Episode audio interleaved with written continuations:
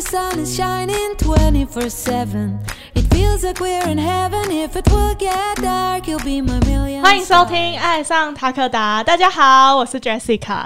今天呢，我们邀请到我们的老班底 Yellow Hello，我是 Yellow，我又回来了。来跟我们聊聊一些最近的登山形态。因为呢，我们上一次在录制的时候，我们是聊比较欢乐一点的话题，嗯，比较轻。松一点点的。对，那我们今天可能要聊就是比较严肃、稍微严肃一点点的话题。嗯是因为现在大家越来越喜欢登山了嘛，然后相信大家有看到关于登山的一些意外的新闻越来越多了，嗯所以呢，我们今天想要请 Yellow 来跟我们分享一些最近所看到的一些新闻、嗯嗯嗯，一些事件，这样没错没错，就是因为现在真登山的人真的非常多。那呃，先不管说有没有做功课、但是因为登山的人基数变多，那当然意外的事情也就会比较频繁一些些的发生这样子。对，那我今天会主要分享大概就是呃，除了我可能会有一些我自身的一个经验之外，再来就是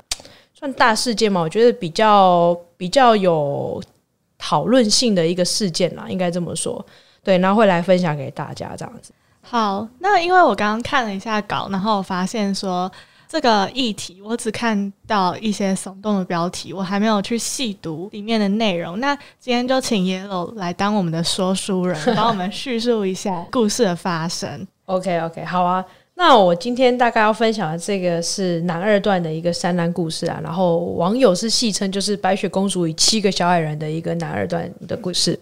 那为什么会选择这个故事？其实有一点小小的渊源，因为我跟里面的事件主角阿豪姐大概在阳明山上有一面之缘，所以特别对于这件事件有关注。这样，那这个事件一开始是在知名的社团，就是所谓的靠北登山，对我有开始发起的，因为他们在事件发生之后，这个阿豪姐就先大概说明了一下整个过程跟状况。抛在了这个登山大小事里面。那下面呢，就开始有一些留言，要不就是支持的，有反对的。因为我们现在那个时候，当时只有看到他的一个观点，对，所以下面的针对他的一个叙述过程，可能有支持他或反派他等等的。那刚刚有说到七个小矮人，后续的时候七个小矮人就出来了，他也针对他们的观点来叙述这件事情。好，大概了解一下，就是说南二段这个路线哈，南二段呢，就是呃，算是纵走的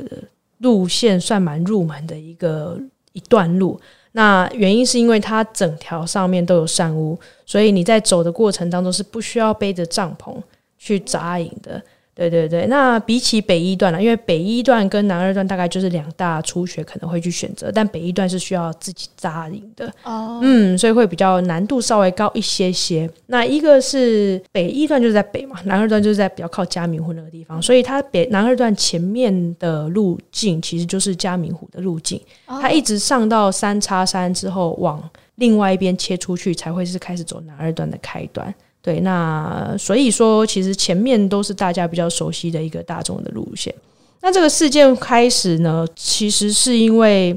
阿豪姐在当初组成这队，因为她想去走这条路，嗯，然后就在网络上面揪团，所以都是一群不认识对，都是不认识的哦、然后不认识的要走六七八天，我自己是觉得蛮冒险的啦。第一点，对，所以这个开始其实就蛮蛮值得去做探讨的。对，那组成了这个队伍之后呢，上山，那因为整个行程。接驳等等的东西都是阿豪姐来去做统筹的，所以她就会变成理所当然的领队。那领队上去之后呢，大家开始走走走，都没有发发现问题。结果到过了三叉山，要开始往那边走，要往云峰走的时候，他开始落队了。所以他走的，他队员发现说：“哎、奇怪，他走的一直跟不上，他体力不太好。”所以他们到那边岔路口的时候，到云峰那边就建议他说：“你要不要往回走？就是往回，就是撤退，因为差太远了，完全跟不上他其他队伍的一个脚程。”不要拖累大家。也不到拖累大家，但就是会有危险，因为很难大家去从后面照顾他，因为拖太远了。但是阿豪姐她的叙述就是说，她觉得往回走也是独攀啊，然后他觉得团体要团进团出，所以他就选择继续跟他们走。那队员也碍于他的角色，所以就想说，虽然领队都这样讲，那我们就继续走。对，然后就继续，所以就一直往前推进。这又是另外一个可以探讨的点，就是在这样子一个抉择点状况之下，你要选择继续前进，又或者是撤退。对，所以说大家都说撤退也是一种艺术。对，对对对，就是一个勇气了。好，那过了三叉点之后呢，第三个他们继续往前推进了，这时候问题就来了，他就是真的落队落到一个他队友往回推，走了两个多小时都还找不到他，他们发现事情不对了，怎么人不见了，看不到了，看不到了。对，完全没有人，然后他们往回走也都没有看到人，他们决定继续往前走到有讯号的一个点去做求救，然后才开始启动这个三难搜救的一个系统的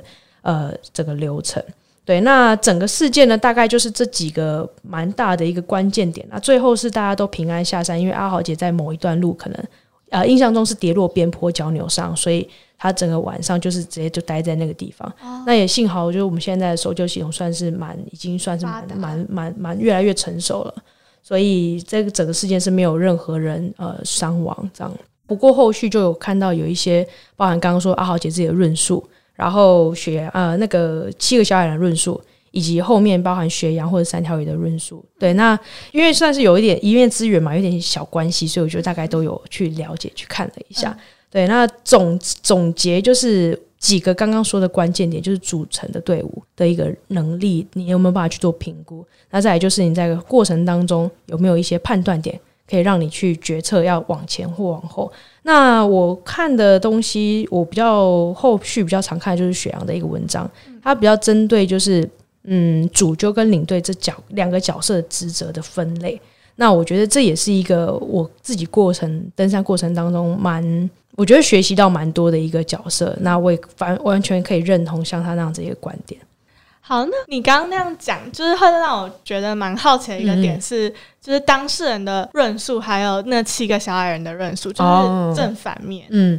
当事人就是那个阿豪姐了。她一开始是她就直接在那个社团上面 po 文，那她的论述呢，其实非常的简单，她就是感谢整个过程当中谁谁谁帮助过她，嗯就是搜救人员帮助过她，然后等等的。那当然，她也有感谢她的队员，她在前几天有回头过去 carry 她的这件事情。那她就就是针对用感谢话，那她有说她的观点，就是说她觉得在那个决策点，她的队友要她撤退的那个过程当中。他认为一个团体要团进团出，所以他往回头走是独攀，所以他觉得他应该要继续往前，这是他的论述。那当然，这个论述有得到支持方，也有得到反对方啦。对，那像刚刚有说的南二段这个决策点的这个三叉点，嗯它其实往回头走是一个大众路线，其实不太算是所谓的独攀。嗯，对，所以这个就是大家针对正方跟反方。当然有人觉得说，哎，对啊，他说的对，就是不应该赌盘，大家应该团进团出，他们应该要等他啊、对，对对对，但后续就是有说到，就是你刚刚说七个小矮人，他们有针对这个事件讲出来，他们他们就是讲说，呃，他们在这三叉点的时候，他们对他讲的那些话，然后后续他们做了哪些处置，跟他们以及到某一些点，他往回头走，走了多久，走到哪片地方去。对，然后都没有看到这个地方，所以他们算是都是各自阐述各自的论述，然后下面的人就是自己去各自战胜跟自板凳这样。就是各说各话。对对对，那最后的话就是由雪阳来，我觉得统整两边的说法，所以才会有刚刚第三点，就是说他认为一个团体里面主角跟呃领队的一个职责可以去怎么做划分，因为主角其实并不等于领队，领队要做的事情其实比想象中多更多，嗯，对，而且承担的压力也其实非常的大，而且还有一些知识。对，没错没错，那我蛮好奇的，就是因为阿豪姐她把自己定位是定位成领队嗯嘛，那她有收钱吗？哦，呃。就我所知，他们这种登山自主队的话，大家都是平摊车资而组成的，就是为了 share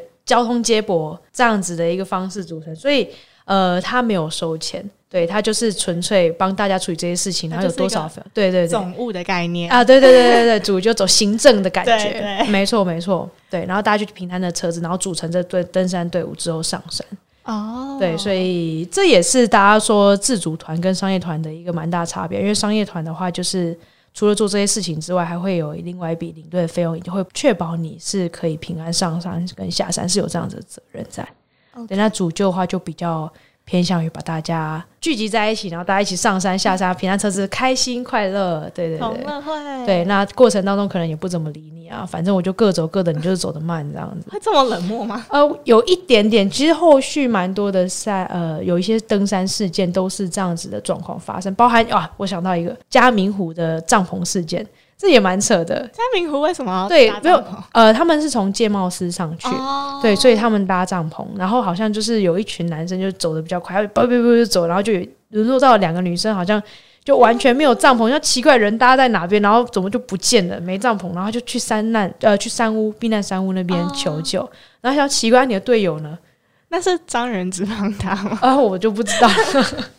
对对对，那总总之就大概是这样子啊，那就是就是我们一起搭车过去，然后但是彼此不认识，嗯。所以他们可能彼此之间没有太多的情感，就说哦，我们等下到那边等你，让你们自己慢慢走，然后 biu 就走了，哇，就不见了，然后晚上就没有帐篷可以睡，这也太那个超可怕的欸，对对对，这各种的奇葩事件都有发生过，对，都有听到。那我想要问一下，就是 Yellow，你平常也有在带登山吗？那如果是遇到像刚刚那种嘉明湖事件，就是如果遇到大家都比较不熟的话，你会怎么让大家比较和乐一点，就比较不会有发生那种状况？嗯，因为通常我自己都是带朋友上去，嗯所以原则上大家都认识。然后我的时间抓的话，因为我都蛮常跟固定的朋友在爬的，嗯所以大概可以了解大家脚程比较好抓那个时间。那如果假设我之前有带过一些可能第一次来登山的话，第一个最主要就是控制他们背包的重量了。就是我们有时候自己自主队上去会有背自背公粮、自背帐篷什么的，嗯重量会比较重。那他那种，比如说有朋友在揪朋友一起来的，嗯比较新手的那样子的人，我就比较不会安排他背公粮，或者是说比较不会让他背供水。嗯公粮、供水，我可能就分配在我比较熟悉的朋友上面，嗯因为我不太确定他脚程是怎么样。嗯对，所以就会让他用他最熟悉的的重量来去走这一段路。嗯对，那可能我们走完这段路，觉得哎，他的过程 OK，那可能下次如果有再揪到他，我就知道说他其实可以加一点点重量。哦对，然后来去做一个调配，那这是我的方式啊。然后我之前也有带过，就是呃两三个，可能一整个团大概四五个啊，嗯然后不太熟悉的。那第一个我会选择就是比较相对我能够掌握的一个路线，嗯比如说奇来南华，嗯或者是说比较大众上面路线，比如说可能沿途上面有山屋的，嗯他会比较好去做撤退跟休息。比如说他可能到这山屋状况不太好，他就不要继续上去。嗯对，这样子的一个路线来去做，呃，尽量把那样子的风险减到最低。对，对，这是我的方式了。那样是最好的。嗯，那刚刚有说到那个白雪公主事件嘛，然后 Yellow 有点出几个重点，嗯然后嗯里面我最好奇吧，就是我最多疑问的就是主揪还有领队的这个区分。嗯嗯，因为我觉得我之前都是参加商业团嘛，但是最近的人好像都是比较你知道自己去爬山，就自己对揪团，所以比较便宜。对 比较便宜，所以我就对这个比较好奇，这样。呃，我先讲一下，其实我觉得主揪他蛮真的已经很佛系了，因为你看他其实大家只是 share 车子，他自己其实也要 share，然后他没有特别再另外多说领队的一个费用，嗯但是他却行前需要做这么多功课，包含接驳车，包含保险。嗯，路线的查，然后还要找人，对还要帮忙申请登山？对啊，要啊要啊，就全部的事情都要做。我觉得主揪本身也是蛮佛系，我自己也是从主揪开始就朋友揪一揪之后，然后有兴趣，然后才开始做、呃领队这样一个角色啦。对啊，就是自己会想办法去做进修。哦，嗯，那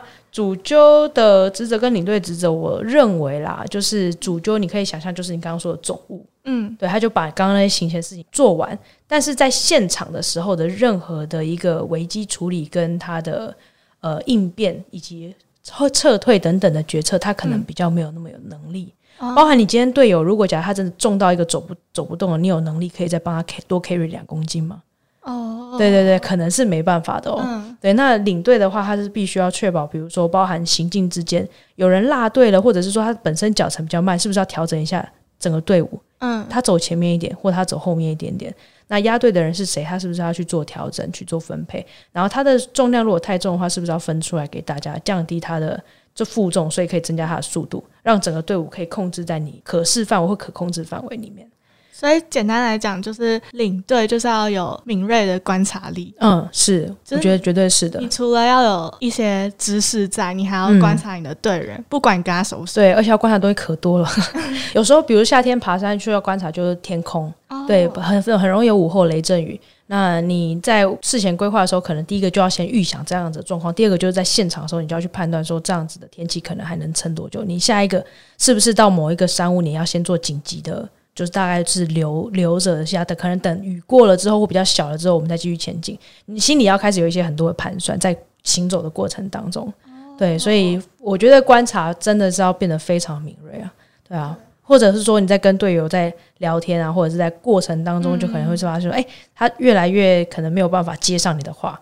对的时候，他是不是有一些状况了？你可能就要关心他，你你现在头会晕吗？或者说你肚子不舒服哇，那。那真的就是应该说要体力最好吧？可以这么说，这样才能够去应变，就是你接下来可能会遇到一些紧急的状况。嗯，嗯，那我想要问，就是商业团跟自己组团嘛？嗯那自己组团是可以搭配协作大哥是可以的，因为呃，协作的话就算公斤数，所以其实你可以请一个协作来帮助你扛那些帐篷、哦，粮食等等到下一个营地，那他们是算公斤的，哦其实市面上都有。那领队的话就是会跟着你走，协作不会跟着你走，协作会直接。开始的时候他就跟你约好，对，没有到狂奔啊，你可能一路上都不会遇到他，哦但是你到了营队之后，你说你是哪边，你有订那个，你有请他搭帐篷，哦，对，然后可能就会找他，就说，哎、你的帐篷在那边。哦，然后他也会帮忙煮呃，饭煮饭的话就是有另外煮饭的一个费用，哦，对。那网络上面其实你去打这些都有，就领队有领队的费用，嗯，搭伙有搭伙的费用这样子。对，那通常你说的协作就是它可能就会包含搭伙一起，因为它重量是算在一起的。哦，对原来是这样子。嗯嗯那刚刚 Yellow 有提到说决策点嘛，嗯就是一个点，让你要不要继续走，或者是呃往回走。那如果是以一个领队来讲，你要怎么去判断你的队员到底是嗯什么状况？嗯，这个蛮难有一个一定怎么样的一个原则啦。但是就我之前个人的经验，就是有几个要，我觉得蛮重要，觉得就我我现在就一想就会知道这件事情。那那个是有一次在南湖大山，那我跟我朋友，我们总共六个人一起自主登山去南湖大山。那有一个男生，他在从那个我们过幸运人山屋之后，会经过神马镇，再往南湖圈谷山屋那边过去。那他在中间在神马镇草原的时候，就开始出现一些高山反应的一个症状。那因为刚好在中间很尴尬，往前走跟往后走都都都都一样。那我就后来当下的判断是因为南湖山屋的圈谷相对之下高度是比较低的，所以或许我们可以下到圈谷高度稍微降低一点点会，比较舒服。对，会是比较舒服的。所以我就那个时候呢，先做几个动作，就是我给他一些电解质的水，比如说宝矿力，就是先把他的一些生理的状况去先去做排除。那包含把他的背包重量降低之后，然后再慢慢陪他走。那因为我那个时候判断是，呃，往前走的话，相对高度降低，那他能够赶快先到山屋去做休息。那那个时候继续往前推进之后，到山屋大概吃了一点东西，我就没有再让他继续第三天的行程，就是登那个南湖主峰。嗯，对，那他就是整个路程，他就是在第三天就在南湖山屋全谷休息，然后等到我们主峰回来之后，再跟他一起回来。对，那他一整个晚上休息之后，他第最后我们回程那个时候状况就非常好。就有比较舒服。对对对对对对，我们应该是前一天晚上或者他没有睡好。哦所以让他在过程当中，在第二天的时候觉得了，对对对对，会有这样子的反应发生。那另外就是呃，比较因为这是大山的，那其实焦山大家都还蛮容易亲近的。那我在焦山的过程当中，有一个我有一次要去那个小追鹿古道，它在呃应该是瑞芳吧，反正就是跟剑龙岭同一条路，只是说它没有往前切到剑龙，它往左边。走那个小追路往小鬼虎瀑布那个地方去，那那地方呢，就是在新的登山口跟旧的登山口差别是，新的登山口要多绕一个小时，它有一个大的一个 V 的一个地形。对，那因为那一天的话是我还记得很清楚是母亲节，那很多人就是其实有行程，可能晚上要跟妈妈吃饭什么的。嗯嗯那那一天我也没有特别抓太多的时间，因为想说焦山应该是还 OK。那走一走，大家发现哎，时间感觉快快到了，晚上还要去吃饭什么的。然后加上整个队友那个时候也放的蛮轻松的，嗯只带一瓶六百 CC 的水，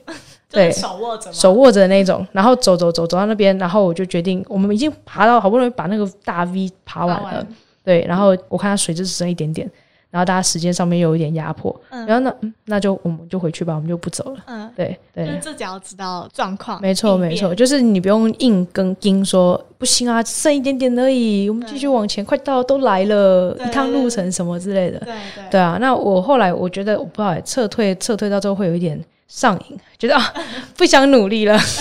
没关系，对，没关系啊，下次再来。对对，對山都在嘛，对，嗯就其实蛮蛮，我觉得一开始第一次做这些就决定会有一点挣扎啦，嗯真的就是想说你都把大家带来了，嗯好不容易都要都聚在这边，假都请了。对对对，对，但是后来觉得就是撤退，就是大家可以平安下来是最好的。就至少不要什么腰酸背痛啊，一定会腰酸背痛啊，但我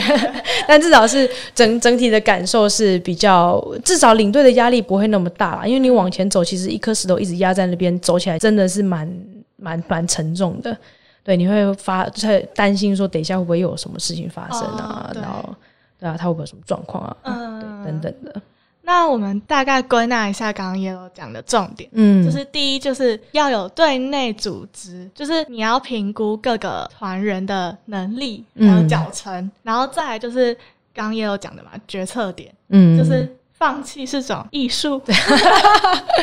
就是你觉得不行了，那没关系。刚刚也有讲的非常好，就是山都一直在，对啊，就是我们可以下次再来啊。没错没错。然后再来就是我刚刚最好奇的主揪还有领队的差别差异。嗯那我们在最后呢，要给大家一个小惊喜、小彩蛋，因为我们现在是爱上塔可达第二季嘛，也是谢谢大家继续收听我们的节目。那我们的小惊喜、小彩蛋呢，就是我们的折扣码。那我们的折扣码就是折 Takoda Active 的各个商品都可以。我们的折扣码全部都是英文大写，折扣码是 Z Y J V 六 U，英文大写 E J。我们的频道会在 Spotify、Apple Podcast、Google Podcast、Sound On 和 YouTube 做播出哦。在 Spotify 收听的朋友，记得关注我们，避免你漏掉任何一集哦。如果是在 Apple Podcast 收听的朋友，记得在评分处留下五颗星评价哦。那我们下一集呢？我和 Yellow 会继续的讨论登山前应该要做好的功课，然后我们再请 Yellow 以他的经验来帮我们大家归纳几个重点。那 Yellow 我们就下集见喽，好哦，大家下集见，拜拜。拜拜